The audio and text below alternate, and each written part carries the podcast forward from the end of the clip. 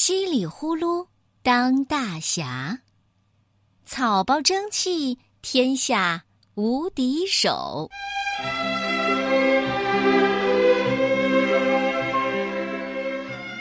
这一天晚上啊，小猪稀里呼噜刚刚睡着，就有人掀开他的被子，使劲儿揪他的小尾巴。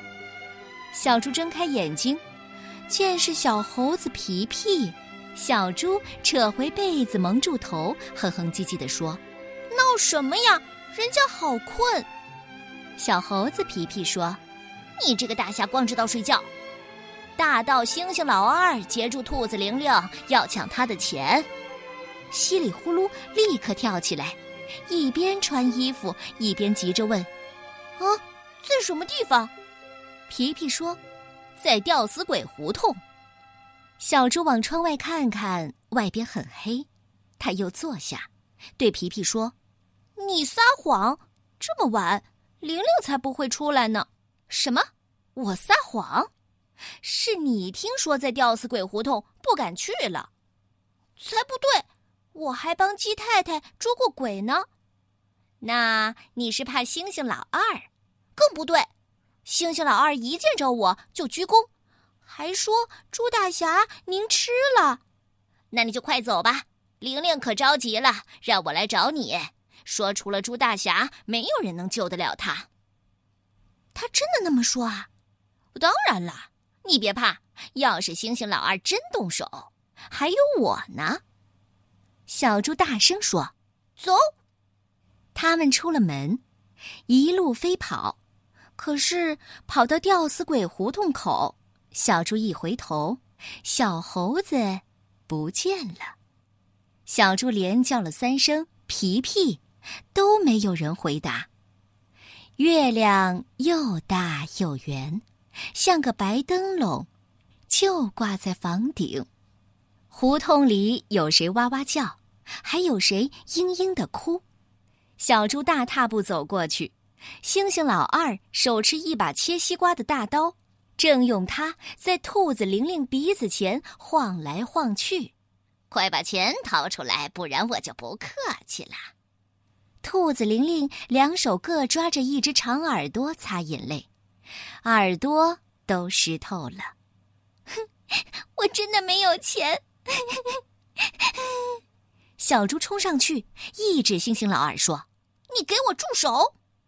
星星老二吃了一惊，扭头见是稀里呼噜，连忙丢下西瓜刀，向他鞠躬说：“啊，朱大侠，晚上好！哎，您吃了？呃，出来遛个弯儿。哎，您瞧，今儿晚上的月亮多好。”稀里呼噜，真希望小猴子皮皮跟他一起来。他逼近一步，问星星老二说：“你在这干什么？”星星老二陪着笑脸，点头哈腰的说：“呃，没事儿，没事儿。呃，这个小姑娘迷路了，我问她的家在哪儿呢？我想把她送回去。呃，可是呢，她不说话，光是哭。你让她把什么东西掏出来？呃呃呃。”我是说钱，是这么回事的。我想替他叫一辆出租汽车，呃，问他带钱没有。呃，他要是没带钱呢，我就给他车钱。兔子玲玲哭叫：“ 他撒 撒谎。”猪大侠说：“你瞧，人家说你撒谎。”星星老二嬉皮笑脸的说：“呃，我是撒谎了。”我正抢这个小兔子的钱呢，你能把我怎么样吧？说着，他还笑嘻嘻的给了猪大侠一个耳光。猪大侠没防备，让他打了个大跟头，坐在地上发呆呢。星星老二说：“哼，你当我真怕你呀？我凭什么怕你？就因为老棕熊是你徒弟呀？”嘿，我早打听清楚了，人家是把你当成了皮球，你还冒充是人家的师傅。小猪分辨说：“我没讲过我是他师傅。”星星老二叫道：“哼，你还耍赖？是不是你讲的去叫你徒弟来收拾我？嘿，净会吹牛，还说在鸡婆子家捉鬼呢，捉什么鬼啊？那鬼就是你好朋友装的。”猪大侠说：“我去的时候可不知道，我我真不知道。”呦呦呦！你再说，我还给你个耳光！你还胡吹，说那个野猪大侠也是你徒弟，其实他一高兴就揍你一顿，你给人家当徒弟，人家还不要你呢。他是吃了我的酸橘子，才掉了满嘴的牙。要说除害，是我给镇上除了害，你到四处去说，牙是你用棍子一个一个的敲掉的。小猪叫委屈了，是他们瞎传的，我可从来没有说过。星星老二冷笑：“什么狗屁猪大侠，简直就是个草包饭桶嘛！”把稀里呼噜数落了一大顿。星星老二说：“你说我是个草包饭桶，来说，你说了呢，我就放你走；不然啊，我今天非要揍扁你。说。”你说不说？小猪坐在地上，偷看了玲玲一眼。玲玲正焦急的盯着他。小猪连忙爬起来，心想：玲玲信任我，今天专向我求救，我可是拿出大侠的真本事来，绝不能让他失望。星星老二一见稀里呼噜站起来，喝道：“哎，妮妮，给我躺下！”随着喝声。猛踢一脚，小猪像个皮球一样给踢得飞起来，直向墙上撞去。他虽然缩头藏尾，却在撞到墙上的一刹那，伸出双腿一蹬。星星老二见他被踢出去，满以为他会被撞昏了，四脚朝天躺在地上。不料小猪竟反弹回来，砰的一声。正撞在自己胸口上，星星老二闷哼一声，仰面朝天倒下去。猪大侠稳稳的站住，笑着说：“是你自己撞倒了自己，这可不算。”星星老二冒火了，跳起来的时候抄起地上切西瓜的大刀，照着猪大侠脑袋直砍下去。猪大侠不躲闪，反倒把脖子一挺，只听到“当”的一声响。火星子四溅，大侠的脑袋连个白印儿也没留下，星星老二的西瓜刀却震得脱手飞出去，擦一声扎在墙头。坏小子手也震破了，甩着胳膊，哎呦，哎呦，哎呦，哎呦，直叫唤呢。兔子玲玲欢喜的鼓起掌来，猪大侠站着不动，对星星老二说。这回也不算是你的刀把子太滑，咱们再来。星星老二趁他说话的功夫，用尽全力打出一拳，眼见拳头就落在朱大侠身上，朱大侠忽然不见了。星星老二收不住脚，偏偏闪到他背后的朱大侠又就势一推，星星老二一直朝前倒下去，来了个嘴啃泥。这下子摔得不轻啊！星星老二趴在地上直哼哼，兔子玲玲高兴的不知如何是好，他跑上来在小猪脸上使劲亲了一下，小猪有些心慌了，脸也红了。他对玲玲说：“呃，咱们走吧，我送你回去。”他们走出不远，星星老二爬起来，悄悄的跟上。到了近处，忽然一阵风似的扑上去，猪大侠就像脑袋后头也长着眼睛，等他扑到背上，才猛地一蹲，猩猩老二绊倒在他身上，一头栽下。小猪生气了：“你这家伙真无赖！我一直不还手，你倒没完没了了。”说着，抓住猩猩老二两只脚往上一抡，猩猩老二飞起来，越过重重屋脊。也不知飞到哪儿去了。玲玲惊讶的叫：“哇，你力气好大呀！”小猪自谦的说：“也谈不上，武艺这东西光凭力气不行，有时候啊是一股巧劲儿，就是借对手的力量打他。”他们一路说说笑笑，从胡同里走到大街上。大街上竟站着许多居民，把宽宽的马路都堵严了。一见朱大侠他们走来，立刻有谁喊叫：“那个该死的猪崽子来了！”小猪定睛看时，喊叫的正是星星老二。星星老二一叫，他身后又闪出个躯体高大、十分粗壮的家伙。那家伙抢上来说：“我也有笔账要跟你算。你撞碎我的头号大冬瓜，害得我丢了飞天牌摩托车。哈哈，要不是星星老二告诉我，我还当你是个足球呢。”这位凶巴巴的，就是老棕熊先生。他的话还没讲完呢，又有个凶神恶煞般的家伙拨开人群走过来。啊，你个猪崽子！上回你开枪吓唬我，想办法溜了，害得我饿了三天。这回看你往哪儿跑！这家伙竟是月牙熊。月牙熊跑上去跟棕熊先生握握手，拍拍他肩膀说。哥们儿，今天我也不能独吞，把它撕开，咱们俩一人一半儿。兔子玲玲吓坏了，他使劲儿抓住稀里呼噜的胳膊，颤声说：“咱们快跑吧！”这时候，又有个呲着两根尖牙齿的家伙跑上来，冲着小猪吼叫道。啊，认得我吧，猪崽子！要不是你不准我去截路，我就不会到你家去；要是不到你家去，我就不会吃橘子；要是不吃橘子，我就不会酸掉了满嘴的牙。今天我要跟你没完！这是野猪大侠，他跑到猩猩老二面前，跟他握手说：“谢谢你，二先生！要不是您出钱帮我镶好了牙，我就完蛋了。”这新牙很结实，今天我拿这猪崽子做实验，咬给你看。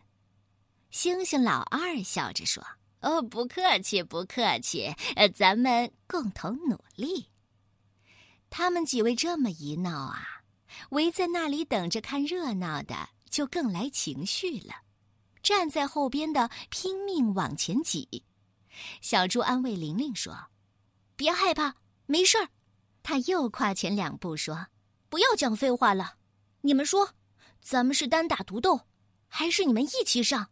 那四个还没开口呢，有一位穿着西服、有点驼背的大个子先生走出来，他朝大家鞠个躬，一板一眼地说：“各位晚安，兄弟是稀里哗啦大饭店的骆驼经理，请各位多多关照。”为支持本镇的武术运动的开展，本大饭店愿意出资摆设擂台，想揍人的都到台上去揍，获第一名的奖赏本大饭店特制的一吨重的稀里哗啦大蛋糕一个。本大饭店的蛋糕经外国专家鉴定，已超过外国。同行、同类产品水平，味道好不好，一尝就知道。大伙儿听了，一起鼓掌。能打的都想得到那个特制的大蛋糕，不能打的都想看到别人打个你死我活。动物镇的居民有个毛病，就是特别喜欢看打架。要是一天没看到打架，他们连晚饭都吃不下去。十米高的大擂台一下子就搭起来了，台上有条大横幅，写着“稀里哗啦武术大赛”。大饭店把他们舞厅的灯都装到擂台顶上，不仅把擂台照耀的如同白昼，还花花绿绿，十分好看。特制的一吨重的稀里哗啦大蛋糕就摆在擂台一角。奶油的香气四溢，害得大伙儿不住的咽口水。兔子玲玲可没心思顾及蛋糕，她悄悄地扯扯小猪的袖子，说：“趁着他们不注意，赶快走吧。”可小猪说：“不对，你没瞧见猩猩老二一直盯着我吗？骆驼经理在这个时候说话了：“大赛现在开始，凡是把对手揍的爬不起来，或者弄下擂台，就是赢了。”野猪大侠抢先沿梯子爬上擂台，一指台下说：“小崽子，你给我上来！”稀里呼噜，根本用不着梯子。他双脚一跺，就轻飘飘的跃上了十米高的擂台。这台下的观众啊，齐声喝彩。野猪大侠还没动手呢，先输了一招。他十分恼火，直冲上去，施展出看家的本领，先在小猪的大腿上狠狠咬了一口。他没想到的是，这一口竟像咬在铁棒上。刚刚镶上的满嘴新牙齿齐齐的落下，这野猪大侠暴跳如雷，把头一低，冲着小猪发疯一般的撞去。小猪也不想太难为他，只把身子一旋，闪开了。野猪大侠撞空，前边也没有个遮拦，畅通无阻的冲出擂台，倒栽下去。台下的观众响起雷鸣般的喝彩声。骆驼经理宣布说。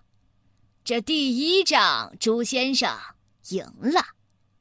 月牙熊先生上了台，他冷笑说：“呵呵，你这猪崽子一贯投机取巧，又碰上这么一个傻瓜，今天撞到我手里，可该你倒霉喽！有本事你别跑。”小猪说：“野猪先生要是傻瓜，您可就是个真正的坏蛋了。”月牙熊刚听他说出“坏蛋”两个字，就挥臂击出一掌。这一掌带着风声，小猪弓腰闪开，就是往他腿上一撞，月牙熊咕咚一声栽到地上。月牙熊咕咚一声栽到地上，听到台下响起一片哄笑。小猪站在他面前招手说：“起来，起来！”月牙熊大怒。不等爬起，就伸出胳膊去捞他两腿，那两条腿就在眼前。月牙熊以为这一把准能将小猪抓在掌心，谁知有一条腿忽然自己送了上来，狠狠踢到他的鼻子上。月牙熊疼得哇的一声大叫，一时两眼发黑。在这四个挑战的对手里啊，小猪只讨厌猩猩老二和月牙熊。而最坏的，他认为就是月牙熊，所以他对月牙熊很不客气。不等月牙熊站起来，又上去给了他一脚，这月牙熊又咕咚一声趴下了。他就这么左一脚右一脚，一直踢得月牙熊再也不想爬起来。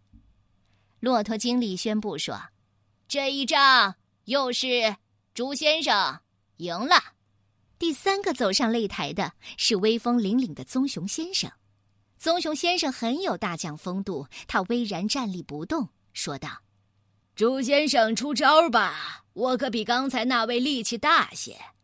你最好不要跟我硬碰硬，请。”“成教成教。”不过我倒很想试试硬碰硬。说完，小猪直向棕熊身上撞去。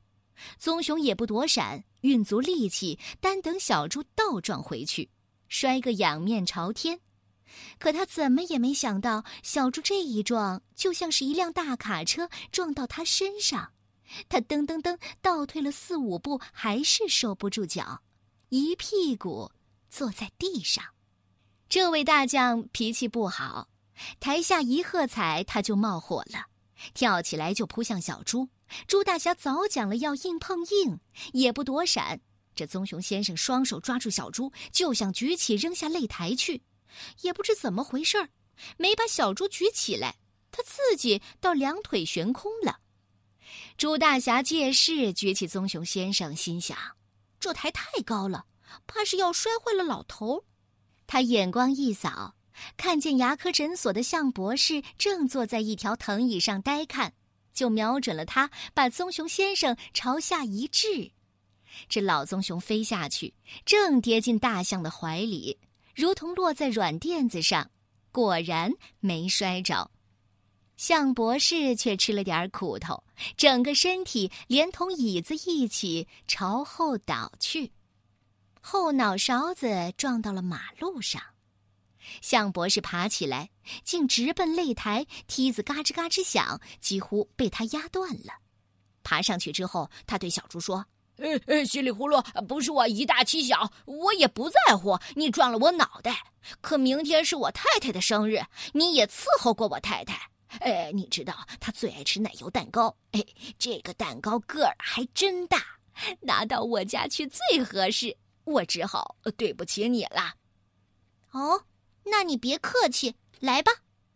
向博士伸出长鼻子，使劲卷来，那意思是要把小猪拦腰卷起，扔下擂台了事。这台下的观众啊，连兔子玲玲在内都断定这场戏就要收场喽。谁还敢再上台，跟一头大象争啊？谁都没料到的事情会是这样。猪大侠见大鼻子抡起来，不但没躲，反倒一把抓住鼻子尖端，用力一扯，向博士被他扯得轰隆一声，趴在台上。台下一时鸦雀无声，因为大伙儿全都惊呆了。他们眼睁睁的看到小猪又双手扯住大象的鼻子，把它抡得离开地面，又兜了好几个圈子，突然松开手，大象飞向空中，小猪才想起用眼睛去寻找兔子玲玲。玲玲正站在观众里，跺着脚喊：“哦，了不起！稀里呼噜，你可真了不起！”小猪向着玲玲挥手，可是他高兴的太早了。